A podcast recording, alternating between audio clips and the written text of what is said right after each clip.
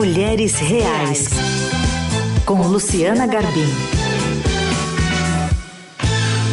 Segunda-feira é dia de Mulheres Reais. Luciana Garbim já está conosco. Tudo bem, Lu? Bom dia. Tudo bem, Carol? Bom dia, bom dia aos ouvintes, aos ouvintes. Hoje vamos falar de um tema que interessa muita gente, hein? Sim, a gente já trouxe aqui para o nosso ouvinte uma introdução na semana passada, né, sobre Fat Talk até tema da, da sua coluna, você trouxe aqui essa discussão sobre como esse movimento reduz a autoestima, né, contribui para transtornos alimentares e, e, um monte de vozes que passa a povoar a nossa cabeça, às vezes desde criança. E a gente vai falar hoje com a jornalista, influenciadora, escritora Alexandra Gurgel, uma das principais vozes contra a gordofobia no país, para compartilhar um pouquinho do conteúdo também que ela apresenta nas redes sociais, nesse segmento de Body Positive. Tudo bem, Alexandra? Bem-vinda. Tudo bom, obrigada pelo convite. Bom dia aí a todos. Estou muito animada para falar desse assunto, que é o assunto da minha vida, né? Que a gente já está aí trabalhando há sete anos. E vamos embora, bora conversar. Ô, Alexandre, a gente falava então na semana passada aqui para os ouvintes sobre essa questão que às vezes começa muito de cedo, da família mesmo apontando, olha, sobre comportamento de crianças em relação à exposição de pernas grossas, braços grossos, o que comer, o que não comer. E isso vai fazendo com que a gente fique cada vez mais pressionado e já crescendo, né, sem nenhum tipo de liberdade, de escolha, ou de aceitar ou não as suas características físicas. Então, é, até para dar esse esse embasamento aqui para nossa conversa. Queria que você contasse um pouquinho como foi contigo e como é que você lidou com isso também. É, infelizmente isso é uma realidade, não é uma coisa que a gente também tira informação da nossa cabeça para além de uma história única, né? Não é só a minha história, é a história de muitas mulheres. E a gente tem um dado, inclusive, da Pretty Foundation, que é uma organização da Austrália, que diz que 38% das meninas de 5 anos já estão fazendo dieta. Então, infelizmente, é real o que está acontecendo. E mas a minha história também acompanha isso. Assim, quando eu tinha, eu sou uma criança dos anos 90, né? Nasci em 89, mas cresci nos anos 90. Não tinha nenhuma referência, não tinha nada que, do que a gente tem hoje. Esse assunto que a gente está discutindo era impossível ser discutido naquela época. E eu lembro que com nove anos de idade, a minha mãe me levou no médico, né? Meus pais me levaram no médico, endocrinologista, porque eu não estava espichando assim como as outras meninas, né? Eu já tinha 1,70m e pouco com essa idade, mas eu não espichava. E que era aquela coisa do estirão para emagrecer, né? Que era que todo, todo, eu só ficava esperando o momento de eu espichar. Né? É. Eu espichava, crescia e não, e não emagrecia. E aí esse médico virou para mim, um endocrinologista, e falou: Olha, achando que estava me dando força, né? Ninguém vai te querer porque você é gorda, você não vai ser desejada. E se já é cruel ouvir isso adulta, hoje, já seria cruel ouvir isso hoje, imagina você com 9 anos de idade. E aí, quando eu saí do médico, eu, eu, tudo que ele falou estava certo, né? Bem entre aspas, assim, mas porque eu via nos desenhos, no, nas revistas, nas novelas, em todos os lugares, que realmente não tem ninguém como eu, e quando tem alguém como eu, é sempre nesse recorte né, do jornalismo, né? Do tipo, ai, pessoas obesas, pessoas isso aqui, aquela coisa que recorta o pescoço, só o corpo para baixo.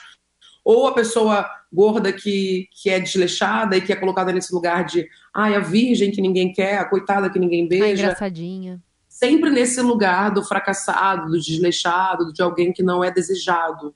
Então eu me senti muito mal. Eu comecei a odiar o meu corpo com nove anos de idade. Então, infelizmente, quando eu compartilho isso na internet, já tem muitos anos que eu falo da minha história de formas diferentes, nos meus livros também, as pessoas se identificam muito e falam que com elas também foi igual. Assim, é muito cedo que a gente começa a não querer ser quem a gente é, a não desejar ver como é que vai ser o nosso corpo normal, como vai ser o meu corpo natural, né?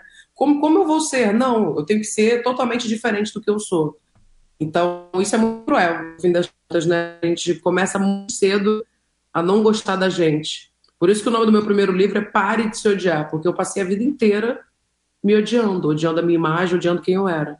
Alexandra, e assim, né, nesse papel, as pesquisas mostram um pouco o quanto é importante a figura da mãe ali, ou da cuidadora, né? De quem exerce essa figura ali de cuidar é, tanto do menino quanto da menina, mas às vezes as mulheres são até mais bombardeadas. Então, o quanto essa conversa também que às vezes rola entre mãe e filha, ou entre amigas ali, depreciando o próprio corpo, pode fazer mal, assim, pode ter consequências futuras, né?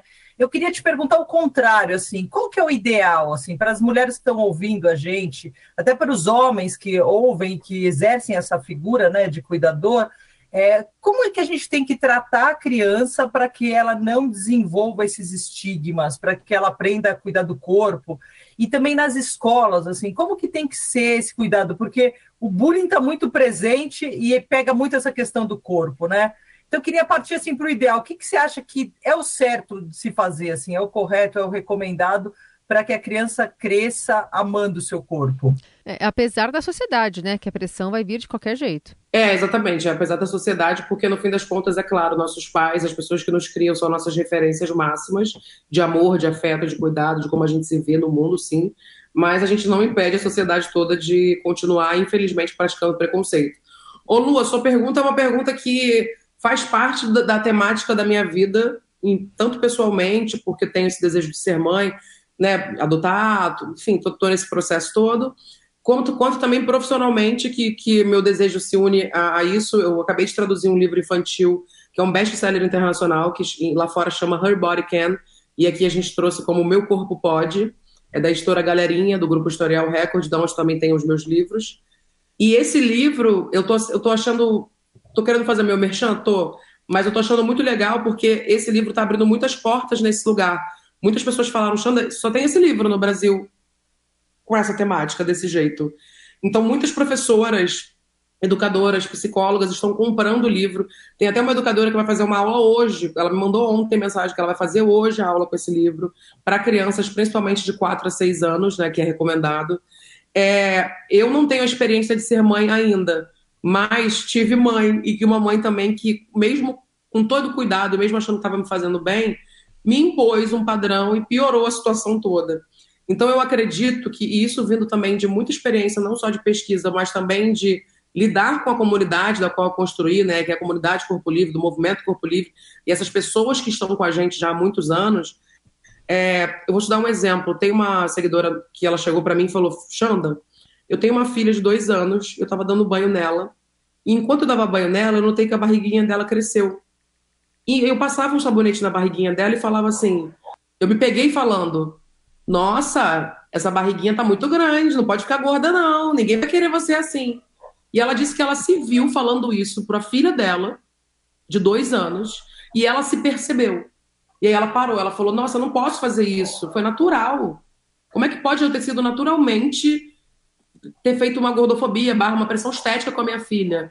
Então, de assim, alguém que está envolvido nisso, né? Que está atento para isso. Que está envolvido, que, que deu meus livros. Que tá Imagina tá... quem não está, né?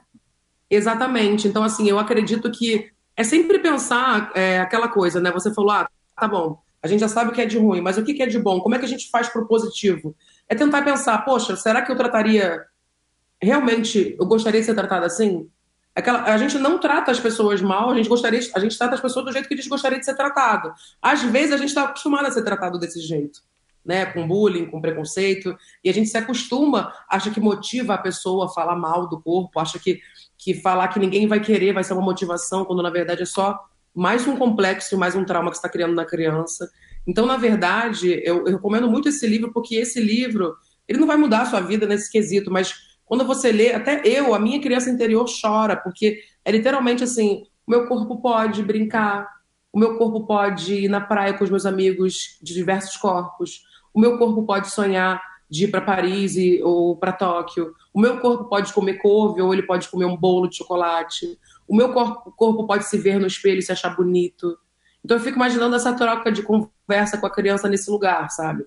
Porque é isso é, nós que criamos, quem, quem cria, né, seja pai, seja mãe, seja avós, criadores de crianças, a gente precisa que esse amor e esse afeto venha desse lugar, porque foi como a Carol falou, infelizmente a sociedade vai continuar pressionando, vai continuar nos afastando e nos marginalizando, sabe? Eu nem imagino quando, como vai ser quando eu tiver meus filhos e acontecer alguma coisa no colégio, não vai vir a leoa querendo destruir o colégio todo, imagina, não pode, mas entende? Então, assim, é, é, muito difícil. Se a criança já vai sofrer coisas fora que a gente sabe que vai sofrer, imagina dentro de casa.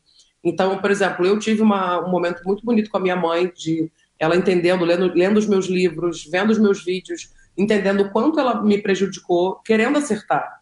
Então a gente entende também que é o amor, foi o que foi ensinado para ela, sabe? A, a, a, minha avó, poxa, é, nasceu em 1930, então com certeza ela estava querendo acertar quando ela falou que a minha mãe tinha que ser de um jeito ou de outro, porque na cabeça dela era o certo. Né? A minha avó, eu lembro dela tendo que pegar cheque em branco com meu avô assinando o único cheque em branco, ela pedindo permissão dele para viver. Então, assim, a gente está vivendo ainda a quebra do patriarcado, principalmente, todos esses padrões em cima da mulher, principalmente, né, do, do feminino, né, porque várias formas de mulheres, mulheres cis, mulheres trans, mas em cima da mulher toda essa pressão muito mais forte do que dos homens. Porque a grande verdade é que a gente já teve uma presidente mulher e essa presidente mulher era questionada a dieta dela, o cabelo dela, a maquiagem dela. E isso não acontece com homens, que foi a nossa história. Né? A capacidade da mulher está sempre aquém dos homens, porque o que passa no o que passa primeiro é a imagem. Então a gente está sempre devendo, a gente está sempre em, em, desvantagem, e eu estou falando sem recorte nenhum, né? pensando em mulheres em geral. A gente já está em desvantagem pela nossa imagem. Então é todo um caminho que nós, mulheres e mães e criadoras, precisamos fazer também para gostar da gente, aceitar o nosso corpo e não passar essa frustração e essas insatisfações que a gente tem às vezes com a gente, querendo acertar para os nossos filhos, sabe? Alexandra, é interessante que você fala sempre com um tom muito compassivo, né? De você ter essa compaixão até com o outro que errou e até com você mesmo nessas cobranças que a gente aprendeu a ter. Queria também que você trouxesse aqui para a gente uma reflexão sobre um argumento que sempre aparece quando a gente fala de aceitação corporal, que é a glamorização da obesidade, né? Como se aquilo fosse algo é, que desvirtua uma, uma fala sobre aceitação do corpo, sobre saúde, sobre lidar com os seus medos e padrões estabelecidos pela sociedade, especialmente sobre as mulheres, e como também o mercado tem olhado para essas pessoas, é, que seja para ter uma linha de lingerie específica, que seja na utilização de modelos que representem boa parte da sociedade brasileira, que antes eram só representadas por modelos super magras ali que vestem 36. Como é que você lida com esse argumento também, Alexandra? Então, é muito comum a gente ouvir que a gente está romantizando a obesidade, glamorizando a obesidade, fazendo apologia à obesidade.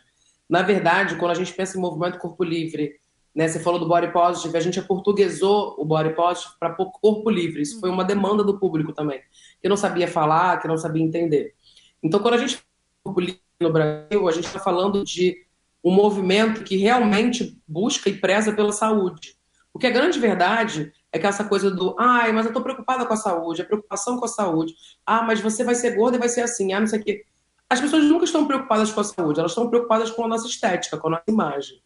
Porque se fosse uma preocupação com a saúde de fato, não seria dieta a qualquer custo, não seria qualquer tipo de remédio, não seria exercício físico extenuante, não seria essa sociedade que enaltece e até hoje prevalece discursos que, que geram transtornos alimentares. Literalmente, do, ai, mastiga aqui, cospe, finge que você comeu uma lasanha, só mastiga um pouquinho. Toma um copo d'água como se fosse um, um grande brownie que você está comendo. Então, na verdade, a gente não está batendo na barriga e falando vamos comer, vamos todo mundo ser gordo. Pelo contrário, a gente está fazendo um movimento de mostrar que saúde é saúde física, saúde emocional, saúde, saúde mental, é esse todo. É a gente se entender, a gente, para a gente entender o outro, como você falou de compaixão, de compassivo, a gente entender o outro, a gente entender que a sociedade, infelizmente, também não vai mudar do dia para a noite. A gente fazer esse movimento pela saúde de verdade. A gente ter uma alimentação intuitiva, a gente se exercitar por amor ao nosso corpo. A gente acabou de abrir uma página no Movimento Corpo Livre, que é o time Corpo Livre, são ali pessoas gordas, a gente está criando essas imagens que não existem. Pessoas gordas exercitando. E ensinando o algoritmo, inclusive, né? A privilegiar e Exato. Exato. E mostrando que gente, eu, eu, fiz uma prova na Maratona Internacional do Rio de Janeiro esse ano, corri 10 quilômetros, ganhei uma boa medalha, entendeu? Ninguém diz, sabe? Assim, e como você falou das marcas, mas uma grande marca global esportiva que me patrocina e que eu fiz a corrida, tá fazendo tamanho de roupas que o Caio e a Beta, que são que o Caio revela, e a Beta Boixá, que são do Movimento Corpo Livre também, a gente mora junto, que eles vestem um tamanho maior, eles são gordos maiores, pessoas maiores, estão cabendo. Então as marcas estão entendendo que, primeiro, existimos, segundo, temos dinheiro, terceiro, queremos sair com essas roupinhas, queremos fazer esse movimento, queremos nos movimentar. Então a gordofobia, por muito tempo, e continua fazendo isso, a grande maioria ainda, nos marginaliza, nos desumaniza e nem considera que a gente vai querer usar um cropped, que a gente vai querer botar uma roupa de malhar. E é muito engraçado, porque num papo todo sobre saúde, a gente tem que emagrecer, só que né, o local de emagrecer, né, vamos pensar, é academia. Mas nem roupa para isso tem. Aí tem, a gente não sai, a gente não faz nada. Gordos são aquelas gordos quilos mortais que estão lá, coitados, na cama, comendo, esperando o momento de fazer a bariátrica e tirar a pele, para finalmente ser feliz. E, cara, tem pessoas que são assim? Tem, mas não é isso que a gente está querendo falar. A gente não está querendo trazer esse mood do extremo, porque nenhum extremo é bom. Né? A gente não acha. Não é, não é a glamorização da anorexia e nem da, da, de comer excessivamente, do contrário da anorexia, se é que exista. Não, é a glamorização da liberdade de ser quem você quer ser a gente está fazendo alguma apologia, é apologia a você viver o seu corpo de verdade, sabe, com liberdade e liberdade com respeito, né, com responsabilidade. Eu acredito que as pessoas não sabem lidar muito com a liberdade, não sabem muito lidar com essa pauta do tipo, ah, então quer dizer que eu posso alguma coisa? Você sempre pôde. Quem foi que disse que você não podia? Então, no fim das contas, quando a gente fala dessa palavra empoderamento, que para muita gente é clichê, não é clichê. Né? Meu corpo pode, eu posso, eu posso me permitir, viver agora. A gente viveu dois anos de pandemia, gente. Está vivendo ainda esse, esse resquício das coisas. A gente vai viver o primeiro verão de verdade agora. Que a gente vai poder sair, que a gente vai poder ser livre. E aonde eu vou curtir esse verão? Será que eu vou conseguir curtir esse verão em qualquer lugar? Será que eu vou ser aceita nesse verão? Será que eu vou botar meu corpo para jogo? Então é isso, assim, vamos curtir, sabe? No fim das contas, é sobre você viver com o corpo que você tem agora, porque ele é o ideal que você tem agora. Mesmo que você queira mudar, mesmo que você queira emagrecer, mesmo que você queira fazer um lipo não é sobre não fazer, mas sobre questionar e refletir. Será que preciso? Será que a barriga tanquinho vai mudar a minha vida? Sensacional. Essa é a Alexandra Gurgel, nossa participante aqui, nossa convidada do Mulheres Reais de hoje. Sempre muito bom te ouvir, também fora das redes, viu, Alexandra? Ai, obrigada, tamo junto. Estou muito feliz pelo convite.